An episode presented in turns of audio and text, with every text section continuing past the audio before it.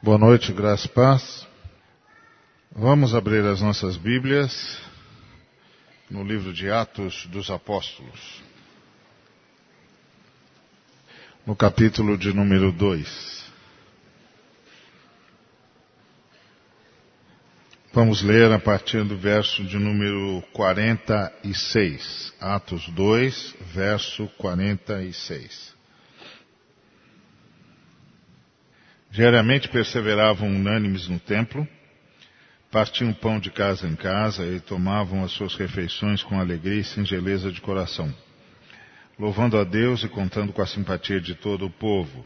Enquanto isso, acrescentava-lhes o Senhor dia a dia os que iam sendo salvos. Pedro e João subiam ao templo para a oração da hora nona. Era levado um homem coxo de nascença, o qual punham diariamente à porta do templo chamada Formosa, para pedir esmola aos que entravam. Vendo ele a Pedro e João, que iam entrar no templo, implorava que lhe dessem uma esmola. Pedro, fitando-o, juntamente com João, disse: Olha para nós. Ele os olhava atentamente, esperando receber alguma coisa. Pedro, porém, lhe disse: Não possuo nem prata nem ouro, mas o que tenho isso te dou. Em nome de Jesus Cristo Nazareno, anda. E tomando pela mão direita, o levantou, e imediatamente os seus pés e tornozelos se firmaram.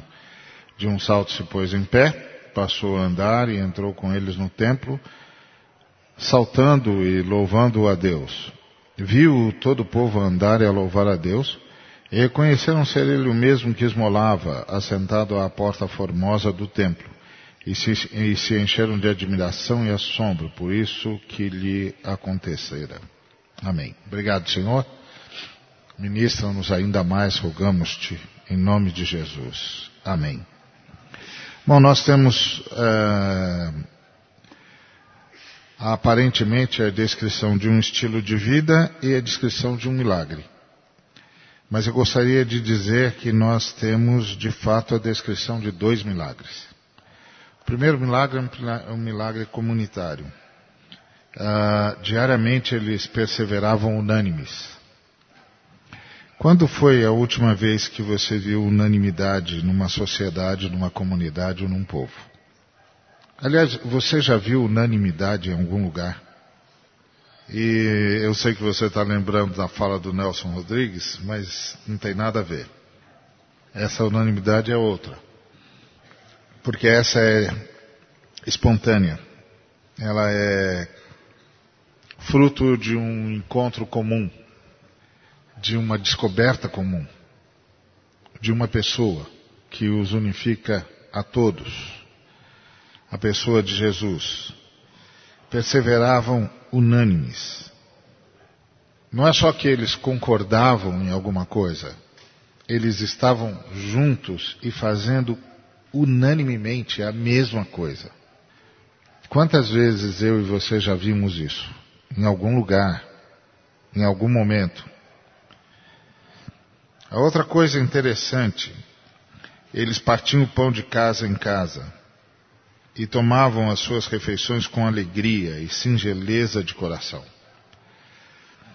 Isso eu gostaria de dizer chama-se milagre comunitário milagre da ressurreição da comunidade, do senso de comunidade, do sentido de comunidade. Nós estamos aqui diante de uma experiência extraordinária. Um determinado momento, numa determinada, num determinado lugar, um grupo de pessoas conheceu o significado da palavra unanimidade.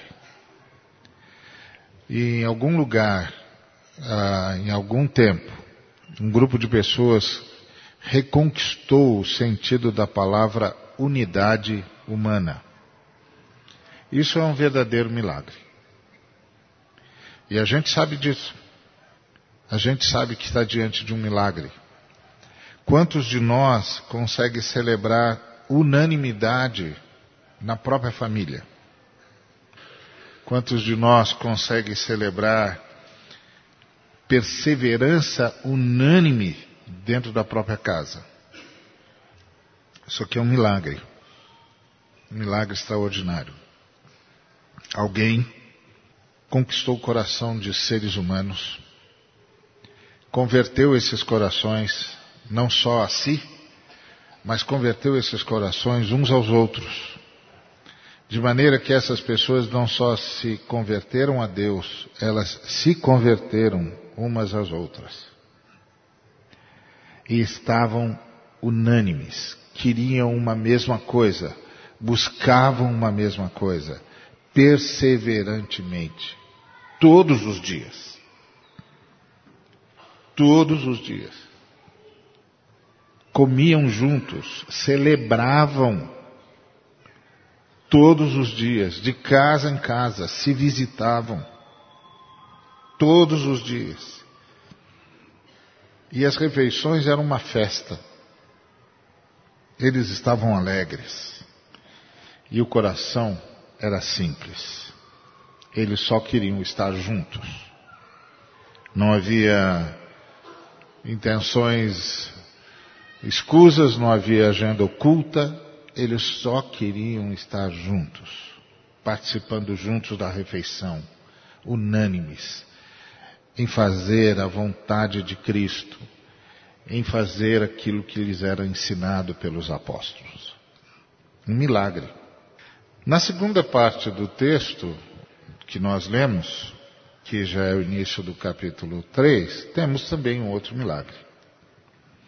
O milagre também é um milagre extraordinário. Um homem coxo que vê Pedro e João entrando no templo e pede-lhes esmola e, e o Pedro olha para ele e pede, pede que ele os fite, ele o faz, o Pedro diz que não tem dinheiro, não tem prata, não tem ouro, mas tem algo e lhe dá. E em nome de Jesus ordena que ele se levante, que ele se ponha de pé, que ele ande e estende-lhe a mão, ajudando, e de repente um milagre acontece, os pés se firmam, tudo é restaurado, todas as suas possibilidades motoras são restauradas, e ele dá um, um, um pulo e se põe de pé.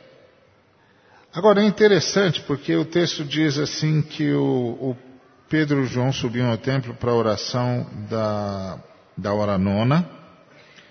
E, e o homem que estava sendo levado era levado lá diariamente. Diariamente. Aliás, o texto também diz que o, os discípulos é, se reuniam diariamente.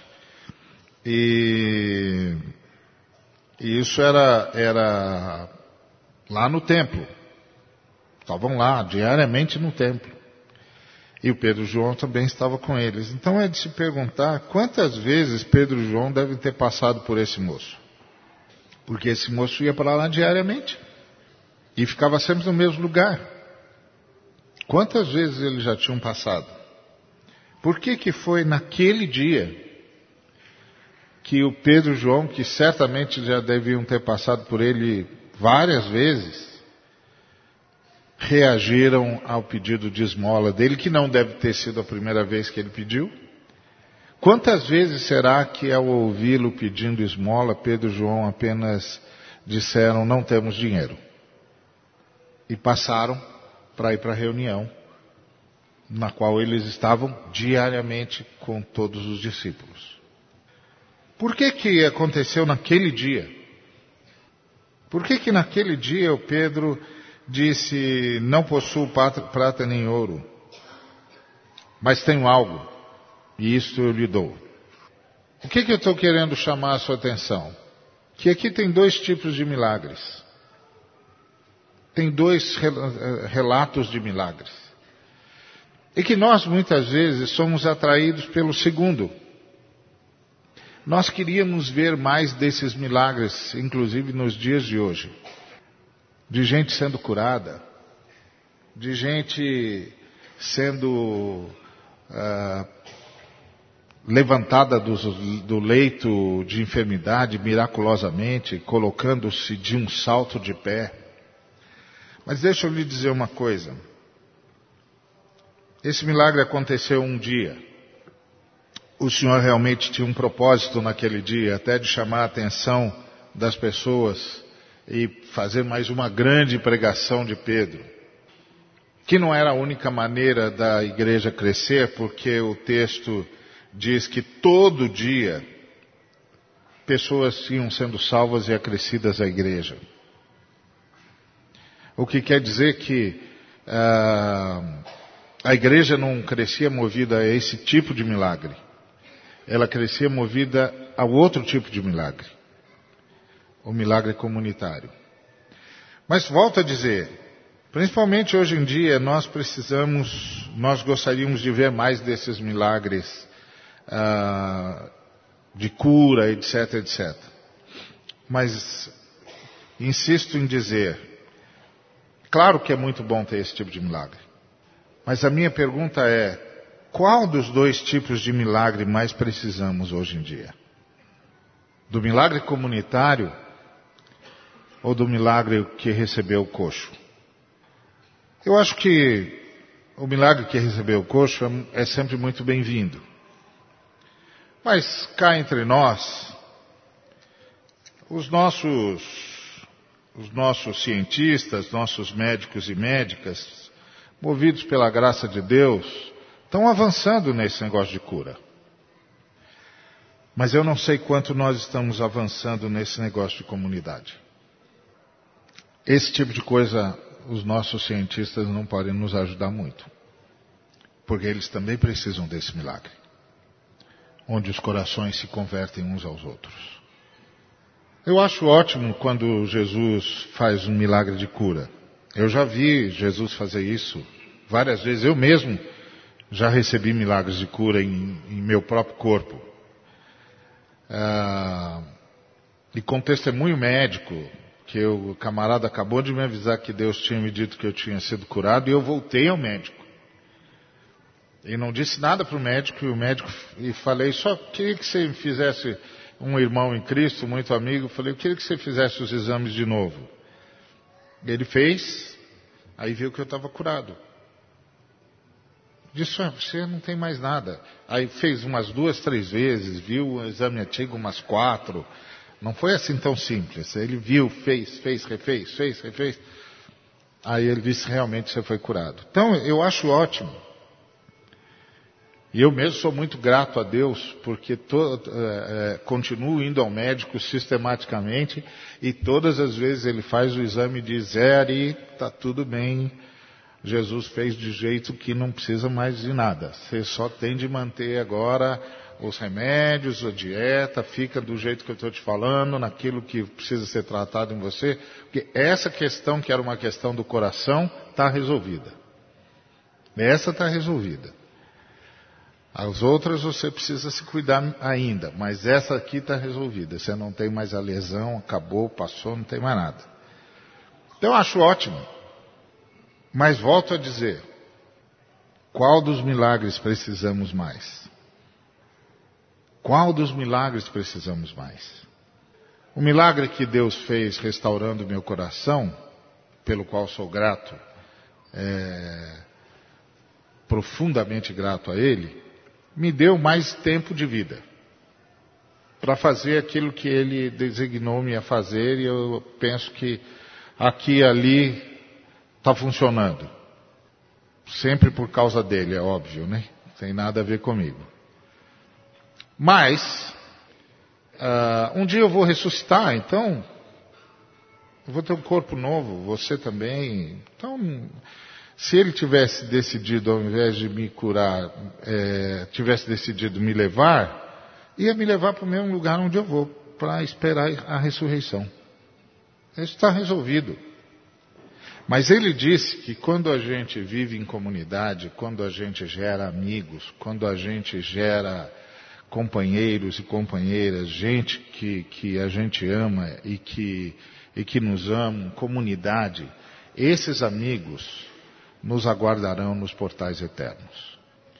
Ele disse que as conquistas que nós temos do ponto de vista físico, ou mesmo do ponto de vista da cultura, etc., etc., elas vão ficar por aqui mesmo.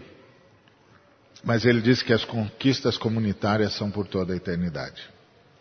E são para toda a eternidade. Ele disse: granjeiem amigos porque eles os aguardarão nos portais eternos. Então eu volto a perguntar: qual dos milagres precisamos mais? Que milagres devemos pedir? Desses dois que nos foram relatados. Se Deus dissesse para nós: olha, vocês estão aqui diante de duas, duas possibilidades de milagre. E eu lhes dou o, o, privilégio de escolher um, e eu farei. Qual você escolheria? Qual nós deveríamos escolher? O milagre de sermos remendados, porque toda cura física é um remendo, porque a gente vai morrer ou vai ser arrebatado. Espero que arrebatado. De qualquer maneira, vamos aguardar a ressurreição. Qual dos milagres nós deveríamos pedir? Se você olhasse para a sua família, para as pessoas à sua volta, as pessoas a quem você ama, para a sua própria comunidade da fé ou de fé, que milagre você acha que deveria ser buscado? A igreja primitiva tinha um milagre que acontecia todos os dias. Milagre na igreja primitiva que acontecia todos os dias era o milagre da comunhão. Era o milagre da unanimidade. Era o milagre do amor intenso. Era o milagre da doação mútua. Era o milagre de um coração convertido ao outro. De gente que se entendia. De gente que não apenas se gostava, se entendia. Estava buscando a mesma coisa. Falava a mesma língua tinha a presença extraordinária do Espírito Santo traduzindo as falas do coração. Participar de um almoço com eles ou de um jantar com eles era uma festa. Eles estavam sempre fazendo isso com alegria. As pessoas se visitavam. As pessoas se importavam umas com as outras. A necessidade de uma pessoa era o dever da outra. Qual milagre que nós precisamos? nos dias em que vivemos, nas famílias em que vivemos, nas comunidades em que vivemos. Que milagres estamos precisando? Muitas vezes, nós estamos dando muita importância a um milagre extraordinário como esse da cura. E eu volto a dizer, eu não tenho nada contra, já dei meu testemunho aos irmãos e irmãs. Mas volto a dizer, a graça comum de Deus porque a, a, a graça de Deus atua em, em duas frentes. Uma frente de manutenção da humanidade. E essa graça está sobre todos os seres humanos indistintamente. É como Deus mantém a humanidade com qualidade de vida. É o que faz com que o mal não tome conta de tudo, a maldade não tome conta de tudo. Jesus empresta a sua bondade para a humanidade, e a humanidade cresce, progride, porque o Senhor mantém a humanidade com sobrevida para que a mensagem do Evangelho possa chegar a todos, para que haja esperança para todos. E há uma segunda frente que a igreja, que a graça trabalha, que é a graça de salvação, ou a graça especial. Que essa alcança aqueles que livremente dizem a Deus: Eu quero voltar. Eu quero ter comunhão contigo, eu me arrependo, eu quero Jesus reinando na minha vida. A graça especial atua nessa pessoa de forma extraordinária, comunicando a, comunhão a, de, de, de, do próprio Espírito ao seu Espírito. E pronto, essa pessoa muda de vida, é outra nasce de novo, etc. Agora, volto a dizer, a graça comum tem ajudado os nossos médicos, nossas médicas, nossos cientistas a caminhar nessa questão de cura. Mas essa, esse milagre de corações convertidos não nascem de boas pesquisas, de bom trabalho acadêmico ou laboratorial nasce de corações que se deixam converter. corações que se rendem ao Senhor e permitem que o Senhor os faça render-se a outros corações. E aí podemos experimentar a alegria do convívio, da mutualidade. Qual o milagre que, como igreja, devemos buscar? Prioritariamente. E é preciso lembrar que o segundo milagre, que é o milagre da cura, acontece extemporaneamente, mesmo no tempo dos apóstolos. Tem a ver com algum propósito de Deus em algum momento. Como eu disse, esse moço ia para a porta do templo diariamente. Os discípulos também passavam por ali diariamente. Quantas vezes deve, ele deve ter pedido a mesma coisa para Pedro e para João? Sabe Deus. E é interessante que a narração do, do Lucas é, é justamente para dar essa, essa conotação é, de forma muito, muito clara. É, ele diz: um certo dia, um certo dia, um certo dia, Pedro e João estavam indo para lá. E aconteceu um milagre. Esse tipo de milagre. Mas Pedro e João vivenciavam um milagre todo dia o milagre da comunhão, o milagre da unanimidade, o milagre de corações convertidos a Deus e uns aos outros. Gente que perseverava junto, que queria a mesma coisa, que queria aquilo que os apóstolos ensinavam sobre como ser gente do jeito que gente deve ser, sobre como viver em família como família deve viver, sobre como viver em comunidade, como comunidade deve ser, sobre qual o significado do termo unidade humana ou humanidade. Que Deus nos oriente sobre que milagre devemos buscar em dias como os que estamos vivendo marcados por tudo menos pela unanimidade, marcados por tudo menos pela alegria, marcados por tudo menos por corações convertidos uns aos outros. Um tempo riquíssimo, com tecnologias inimaginadas, mas com corações cada dia mais secos sociedades cada dia mais individualistas, o que é a negação do próprio termo sociedade. Que milagre devemos buscar? Mas mais do que que milagre, mais do que a questão de que milagre devemos buscar, o que esse texto nos diz é: olha que milagre está à disposição de vocês. Um milagre que pode ser vivido todo dia. Que Deus nos abençoe.